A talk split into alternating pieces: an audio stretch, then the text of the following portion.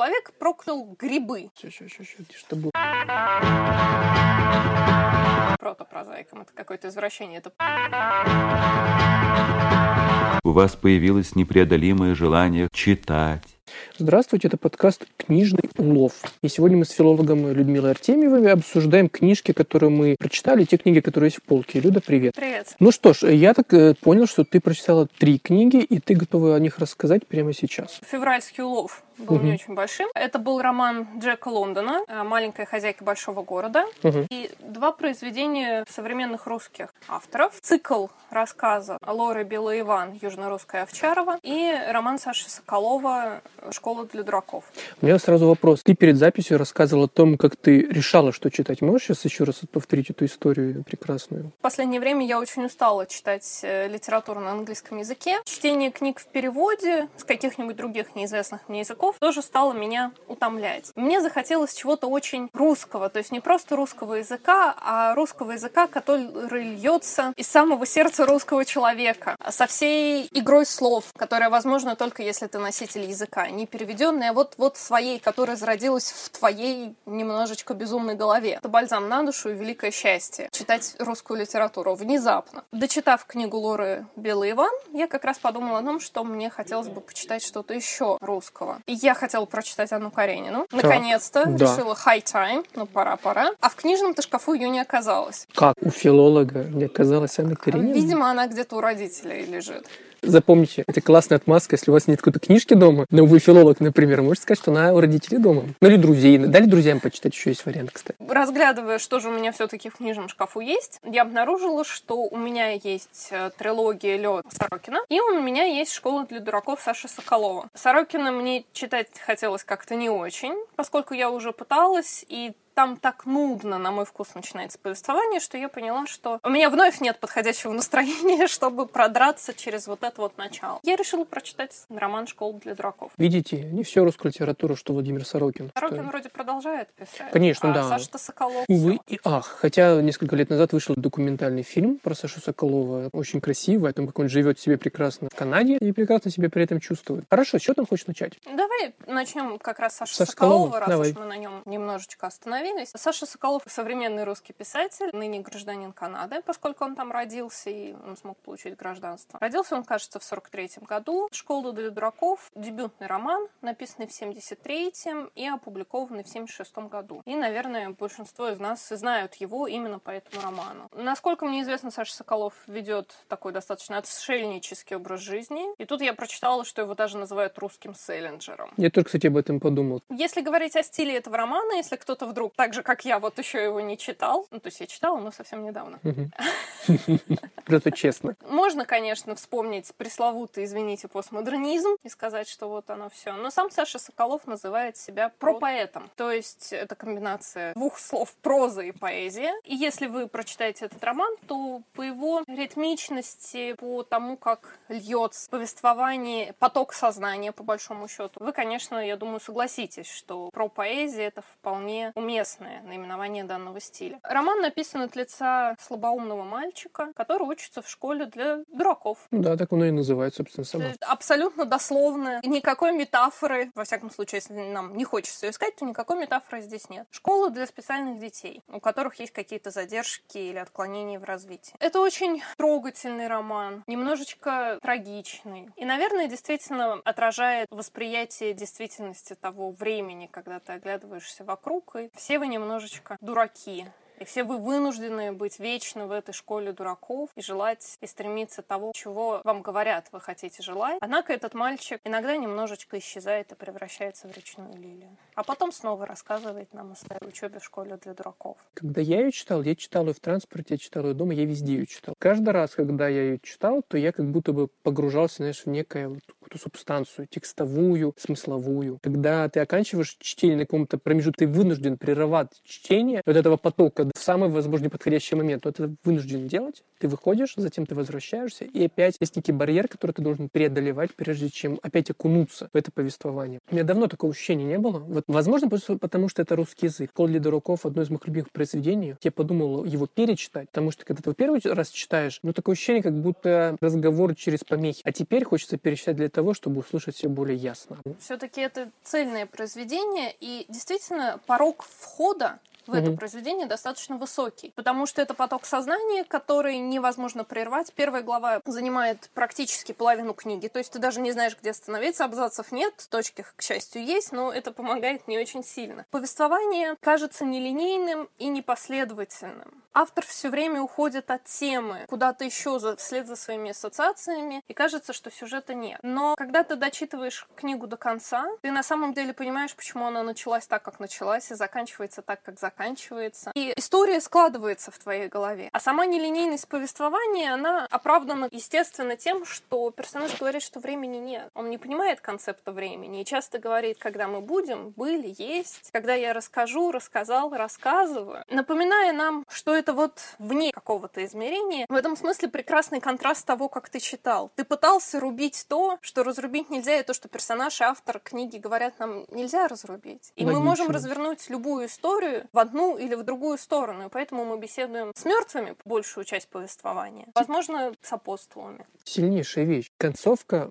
школы для дураков, вот у меня было примерно то же ощущение, как у тебя. И у меня схожее ощущение было, когда я смотрел замечательный фильм «Мешок без дна» Хамдамова. Когда ты смотришь очень странный кино постмодернистский язык, который фактически это отсылка к классическому фильму Куросавы и какому-то Гави, понятное дело. Знаешь, какой-то такой поток, который невозможно остановить. При этом в него можно влиться почти везде, но порог вхождения тоже довольно высокий. Но в самом конце ты понимаешь, что вот, я не знаю, как это действует даже на уровне физиологии, что история все, она закончилась. И тишина. Это удивительно. При том, что ведь нет концовки, в случае «Школы для дураков», ну, нет классической концовки в случае с этим фильмом. Но при этом ты понимаешь, автор закончил свой рассказ, и вот эта картина, которая перед нами осталась. Ты смотришь на нее так и думаешь, обалдеть. Как это работает, я не знаю. Великое искусство. То, возможно, после он понял, а зачем что-то еще?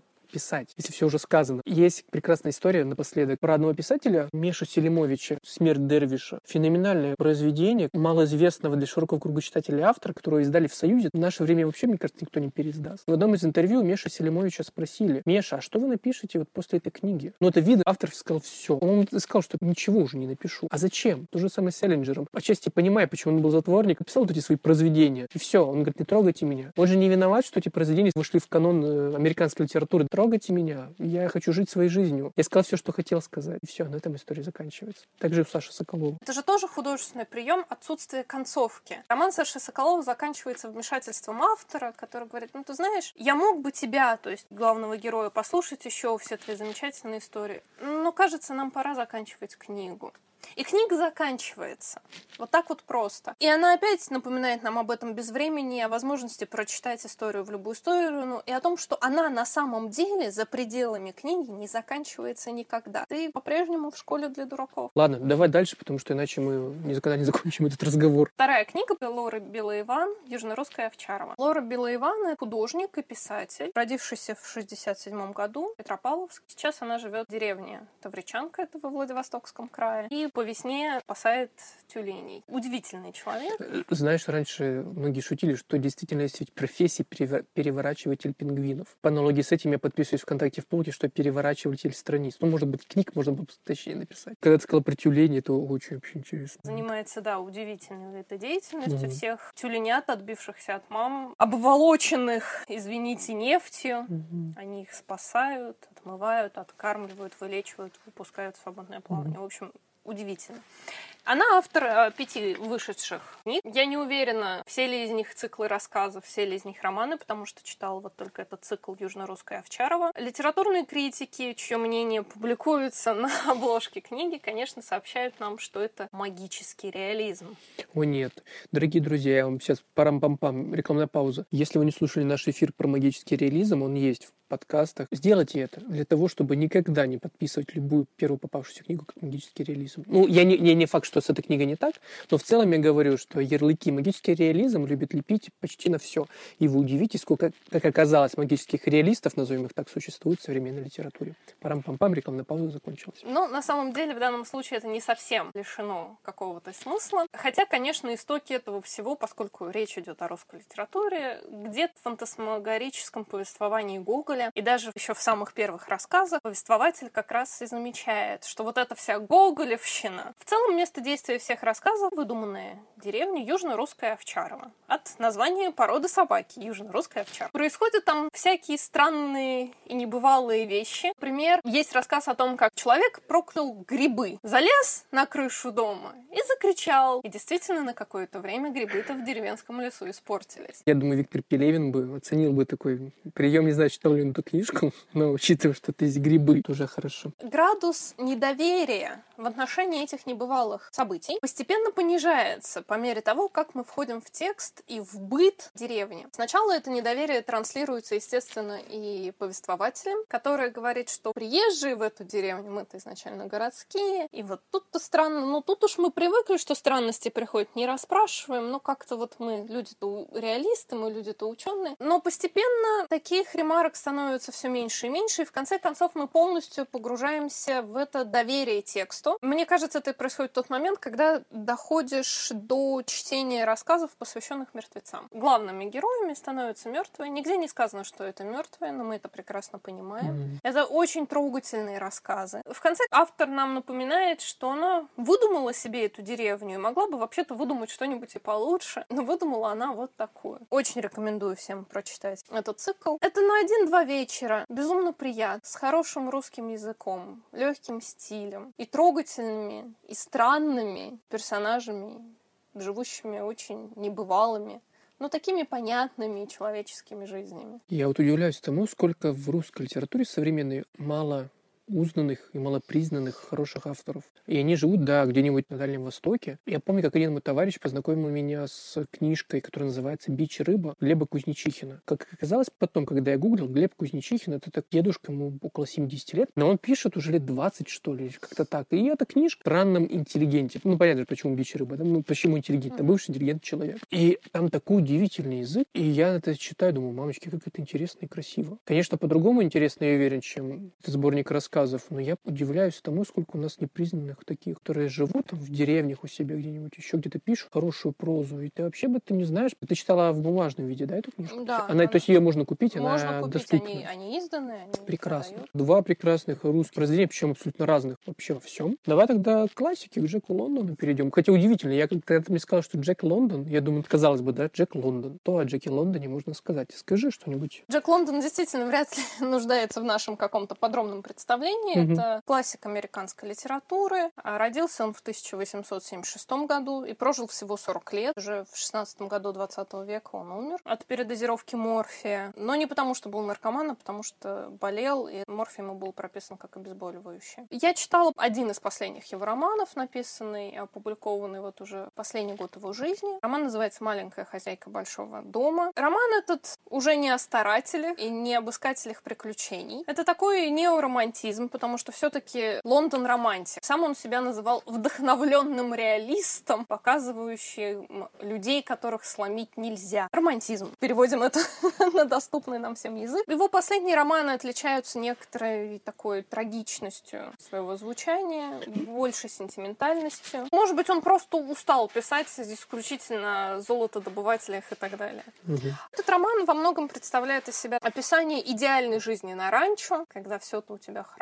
Но постепенно в нем разворачивается грустная история любовного треугольника, которая, естественно, заканчивается смертью. Я не скажу, что это самый интересный роман, если вы уже выросли. Мне кажется, Джека Лондона читать нужно, когда ты подросток, потому что ты чувствуешь примерно так же, как там все написано. Но написан совершенно прекрасным языком. Это очень приятный стиль, очень приятное повествование. И читается легко. Невольно начинаешь погружаться в этот мир, в эту размеренную жизнь на ранчо, где люди сплошь красивые, умные, восхитительные, превосходные, и лучше-то которых не бывает. Совершеннейшая идиллия, которая нарушается неожиданной любовью трех людей друг к другу. При этом каждый ведет себя безумно благородно. И все только во имя любви, чтобы не ранить другого человека. Если вам 15 лет, это прекрасный роман. Ты читала на английском. Да. А расскажи, ну, в двух словах, какой язык английского Лондона? Какой он сложный или он довольно легкий для прочтения? Легкий для прочтения роман, написанный довольно довольно-таки легким языком, хотя в нем есть некоторые устаревшие детали такого еще старомодного, что ли, английского языка, на котором сейчас уже не говорят. Например, предлоги вместо тех, которые мы употребляем сейчас, можно встретить более архаичную версию какого-то знакомого предлога. Единственное, нужно очень хорошо знать лексику, связанную с животноводством. Читая этот роман, я узнала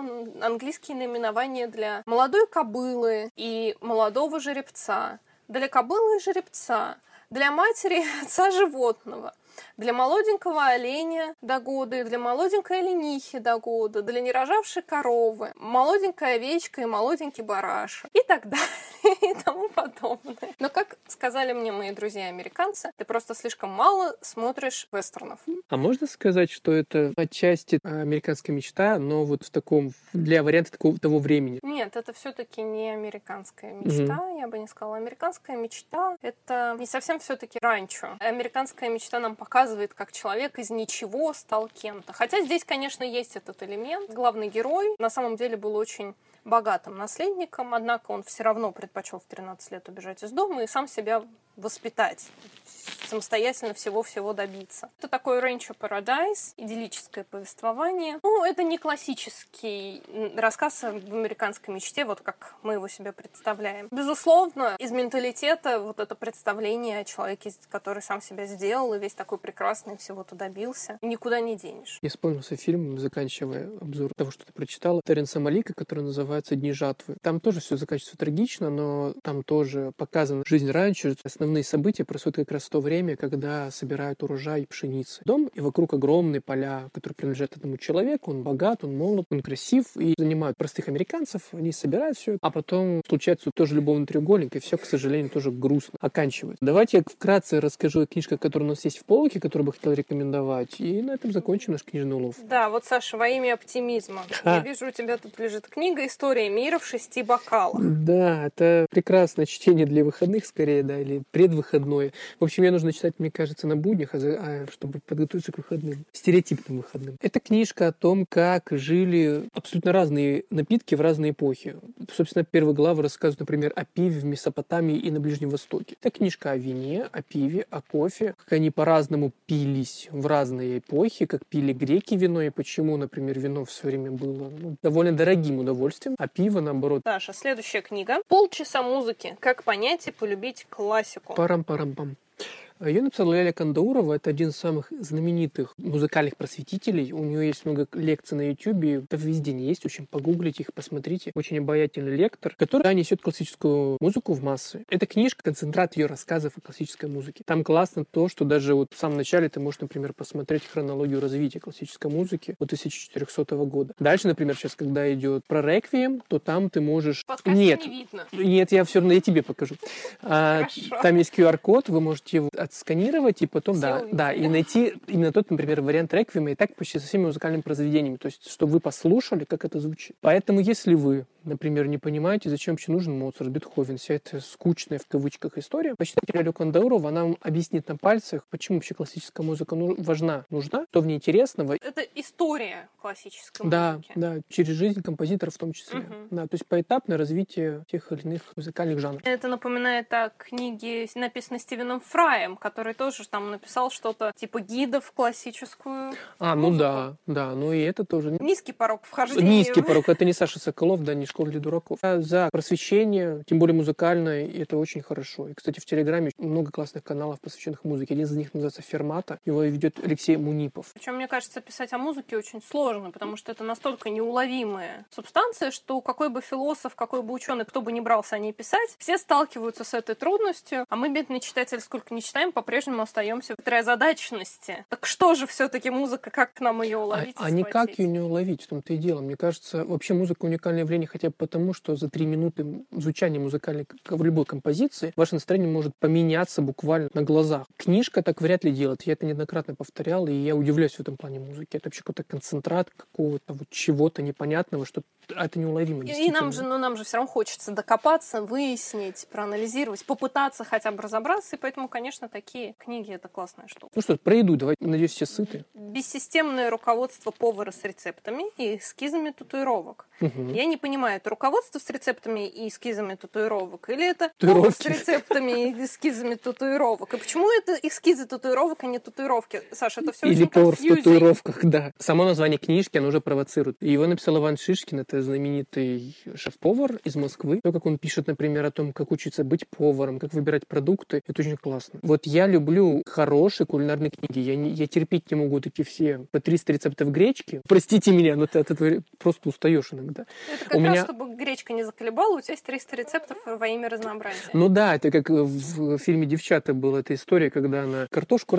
картошку можно пожарить, можно сварить, можно драники сделать. В общем, много блюд из картошки. Это замечательно. Вот, допустим, Аля у меня в этом, да, она это любит, она это все выписывает, она эти рецепты. Ну, это, наверное, такая очень история не для меня, но вот эта книжка мне нравится, потому что Шишкин на пальцах примерно, кстати, как Ляля Кандоуров рассказывает, что, во-первых, если вы хотите классно готовить и работать в ресторане, то для этого не нужно быть космических каких-то одаренностей. Вы начинаете с элементарно того, что вы приходите на кухню, вы говорите, что «Здравствуйте, я хочу учиться готовить». Вы сначала стоите там, как он пишет, в углу никому не мешаете. Затем через там месяца два, возможно, вам дают мыть посуду. А затем постепенно вы становитесь помощником повара и, возможно, даже поваром. Таким образом рассказывать, что, ребята, если вы хотите быть поваром, то просто делайте и берите это. И там очень хорошее руководство о том, как открывались и открываются рестораны, о том, как выбирать хорошо продукты, о том, какие блюда популярны и почему. Это справочник для тех, кто вообще не в теме общепита, но иногда заходит, может быть, в какую-нибудь кофейню, кофейку попить и готовит тоже картошку дома. И это вдохновляет. Я люблю книжки, которые, в принципе, вдохновляют на готовку и на то, чтобы человек хотел погрузиться. А, а эскизы татуировок к чему? Ну, потому что, ну да, тут почти каждая глава, она э, сопровождена какими-то, вот, видишь, рисуночками. Это реально эскиз татуировки. То есть, если захочешь себе тату сделать, ты приходишь к тату-мастеру и говоришь, вот мне black metal, например, набейте. А black metal, кстати, это Поворот. последнюю давай сегодня книжку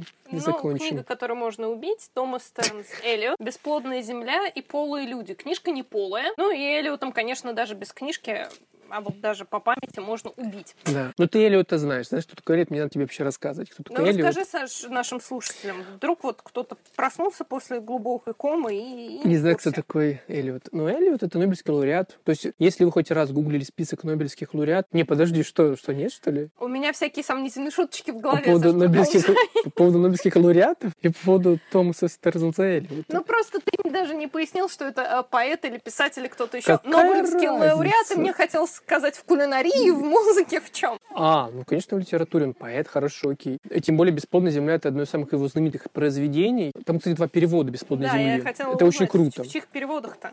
И это полное собрание вообще всех его произведений в переводах разных людей, и это хорошо. Потому что, когда мы имеем дело с одним переводчиком, то у меня возникают вопросы. И, как правило, такого и не бывает. Да, и это логично. Но вот здесь я смотрю, здесь есть перевод Сергеева Мгм. «Бесплодной земли». Это, мне кажется, лучший перевод из возможных это поэмы. Эллиота есть, кстати, отдельный цикл про котов и про котиков. Если вы думаете, что модернисты были снобами, Да, то ничего подобного. У Эллиота есть там были- сам заглавное стихотворение, если я не ошибаюсь, это классификация котов по разным видам, а затем он каждому из них пишет характеристики. Что, что ты сказать про поэта Эллиота? Вот Скажи мне. Кроме того, что он модернист, что у него поэт-модернист. он писал «Бесплодную землю», что у него есть корпус стихотворений, очень много их стихотворений, которые можно убить. Ну, давай расскажем, что Эзра Паунд вырезал почти всю бесплодную землю, оставил жалкие кусочки, сказал, вот теперь нормально публикуй. Тезер Паунд — это вообще персонаж, о котором можно записывать и писать идеальную книгу. Мне кажется, д- если хочется попытаться как-то быстро выяснить, что же такое модернизм, и не читать большие произведения типа Улисса или «В поисках утраченного времени» или что-то еще, можно прочитать «Бесплодную землю», это 10 страниц. Вы прочитаете и не поймете ничего, поскольку там очень много отсылок, аллюзий, и поскольку Эзра Паунд выкинул, очевидно, нужные для понимания куски, но она, безусловно, даже с первого прочтения воздействует на вас эмоционально, то, в чем была одна из э, целей модернизма. Элитарная литература, нужно быть очень умным, чтобы разобраться, что кто написал, хотел сказать, какие отсылки заложил, но, тем не менее, главным считалось эмоциональное воздействие. Даже одна вот эта маленькая поэма заслуживает многих и многих часов обсуждения, многих и многих томов исследований. И она совершенно прекрасна, и вы можете ее перечитывать каждый год,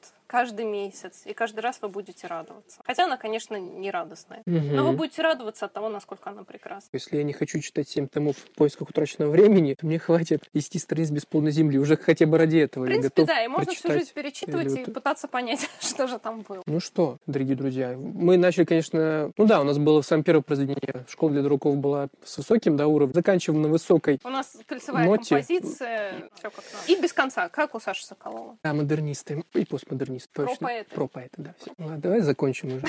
Нам пора. Да, да. Спасибо вам большое, что были с нами. Это был книжный улов. Людмила Артемьева, Александр Карпюк. Да. До скорых встреч. Пока.